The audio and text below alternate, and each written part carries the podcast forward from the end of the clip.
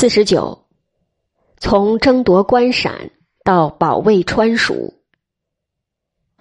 在古代，四川在政治、经济、军事上往往有其特殊性，政局动荡时期尤其如此，因而有必要把建炎、绍兴年间关陕、川蜀地区的宋金战争另辟一节，细细评说。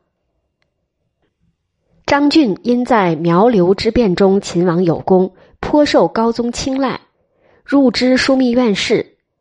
高宗问其大计，他强调关陕的重要性，以为倘若金军由陕入蜀，则东南也终将不保，愿深任其事。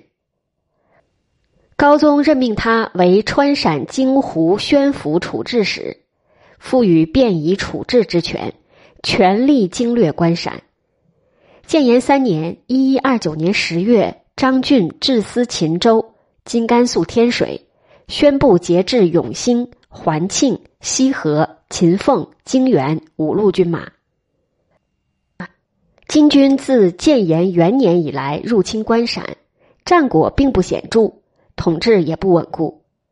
建炎四年三月，进攻江南的战事一结束，金朝将战略进攻目标转向关陕。四月，完颜娄氏长驱攻入潼关，宋都统制屈端派部将吴介等在彭原阻击，经甘肃庆阳西南，自己率军在滨州声援，今陕西宾县。吴介先胜后败，屈端为保全实力，退守泾原，今甘肃泾川。吴介愿屈端失约，遂与之交恶。娄氏见屈端全身而退，捡不到便宜，就退回河东。这时，张俊误以为金军主力还滞留江淮，打算组织关陕反击战，以减轻东线的压力。屈端是西北名将，认为万一轻举，后忧方大，对关陕会战持有异议。张俊听不得不同意见，以彭元失利为由，将屈端投入监狱。富平之战失败后，将其铸成死罪而滥加杀害。他命五路经略大军屯驻滨州地区，准备发起战略反攻。也许为了堂堂正正，他在战前竟通知河东金人，宗翰即命远在江淮的宗弼火速入关，与娄氏会师，对付宋军的反攻。九月，张俊集结西河经略使刘熙。秦凤经略使孙沃、泾原经略使刘琦、永兴经略使吴介、环庆经略使赵哲五路部队共计四十万，战马达七万匹，移师富平，今属陕西，以刘熙为统帅，迎击金军。其实兀竹军队近在下归，今陕西渭南，娄氏却远在绥德，今属陕西。宋军完全可以先一举收拾势单力孤的兀竹军，再来对付南下的娄氏军，但张俊却数次致函金帅，要求约日决战。娄氏军遗失富平，张俊还在学宋襄公，遣使约期。金军允诺而不出战，以争取时间部署战阵。王彦，他就是原八字军首领。后来南下为朝廷命将，吴介都提出过防守建议，张俊不加采纳。十四日，双方决战富平，从清晨恶战至中午，金军有备而战，攻击最薄弱的环庆军，宋军五路皆溃，辎重尽失。张俊杀赵哲，贬刘熙，但无补于大局。富平之战的失败，标志着宋军在关陕争夺战中全盘皆输。从此，金军控制了这一地区，宋军只能退保川蜀。有论者以为，富平之战虽然失败，但大大减轻了东线金军对南宋朝廷的压力。东线金军后来之所以没在南下，主要是因为岳飞、韩世忠等抗金武装的强大。富平之战纵有作用，也微乎其微。比起关陕大局的失利来，自然是攻难抵过。金军乘富平战胜的余威，尽夺关陇六路，张俊命吴介扼守大散关东的和尚原，在今陕西宝鸡西南，控制由关陕入汉中的要塞。绍兴元年（一一三零年）十月，金军为了夺取汉中，尽窥川蜀，发兵进攻和尚原。金将莫力率师出凤翔（今陕西宝鸡），乌鲁哲河出界城，准备合攻和尚原。但吴界自富平战败以来，早就激素练兵，列诈死守，因而两支金军虽各自轮番进攻，却无法实现合围的计划。兀竹闻讯，以为奇耻，调集十万大军，发誓夺下和尚原。双方激战三日，吴介先命驻队使持强弓劲弩，轮番怒射，击退金军，同时派出骑兵断敌粮道。最后设伏，大败金人，敌军死伤以万计。兀竹也身中两箭，逃回燕山，命陕西经略使撒离呵与吴介对峙。和尚原之战以后，吴介让其弟吴林驻守在这里，王彦守荆州，自己率主力移屯河池（今甘肃徽县）。绍兴三年正月，撒离呵攻克了荆州（今陕西安康）。直逼宋军在川陕的桥头堡兴元府，今陕西汉中。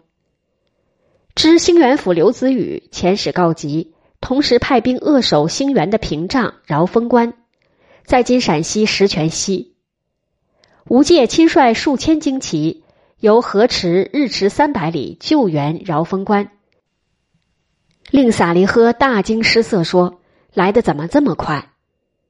撒利呵指挥仰攻，宋军强弩齐发，乱石催压，双方鏖战六昼夜，金军失机如山，不能得逞。撒利呵目击死事，从险道绕至饶峰关之上，居高临下打败了宋军，夺得了饶峰关。吴介退保仙人关，在今甘肃徽县东南，防止金兵由凤翔入蜀。刘子宇则率三百士兵死守三泉。今陕西宁强西北，以保蜀口。撒离呵虽一度占领汉中，尽窥蜀口，但孤军深入，补给困难，更兼瘟疫流行。王彦收复了荆州，形成关门打狗之势，只得被迫放弃关中。饶峰关之战，金军虽胜而不胜，宋军虽败而不败。饶峰关之战以后，吴介调整防御策略。加强了仙人关的战备，以便在和尚原失守的情况下，另有一道阻挡金兵入蜀的铜墙铁壁。他在仙人关修筑了名为“杀金坪”的营垒，并采纳其弟吴林的建议，在其后再建一道隘寨。这年岁末，兀竹再次攻蜀，志在必得，命将领们带上家眷，准备入蜀后做久居之计。在金军猛攻下，和尚原失守，吴林率军转移。次年二月，兀竹撒离呵率十万金军直扑仙人关，吴介仅以一万军队阻击。恰吴林援军赶到，双方激战三日，金军果然突破了沙金坪，但在第二道隘寨前被吴林的诸队使击退。第三天，三月一日，宋军大举反攻。金兵全线溃退，仙人关之战让金朝认识到进攻川蜀时机远未成熟，史称金军从此乃不敢窥蜀。绍兴四年二月，张俊受诏回临安，他在川陕的作为遭到台谏官的非议，一度被贬黜，但高宗对他眷宠未衰，八个月后仍让他官复知枢密院事。由和尚原、饶峰关。仙人关构成的西线三大战役，显示了吴介卓越的军事才能，既对平卫川蜀安全起了决定性作用，也有力支援了东线的抗金斗争。其后，吴介以四川宣府副使的身份主持川蜀的战守大计，他加强战备，推广屯田，太除冗员，节尊服费，与金军对峙十年之久，功绩卓著。以致有史家以为，倘若没有他，早就丢了四川。史传说他欲下言而有恩，虚心寻寿，虽身为大将，祖武之下者得以情达，故世乐为之死。不过他晚年好女色，单食，在绍兴九年过早去世，年仅四十七岁。吴建死后，四川防务由吴林接替。他在绍兴和议前夕，与金主亮南侵时期也打过一些胜仗，但重要性与三大战役自不能同日而语。他活了六十五岁，乾道三年（一一六七年）才去世，守蜀近三十年，威名仅次于吴介。吴氏兄弟保蜀有功，但由于四川地域的相对封闭性，再加上他们统帅号称吴家军的川军长达四十年。第二次削兵权也没有削到他们头上，到吴林的第三代就有做大之势，终于发生了无锡之变。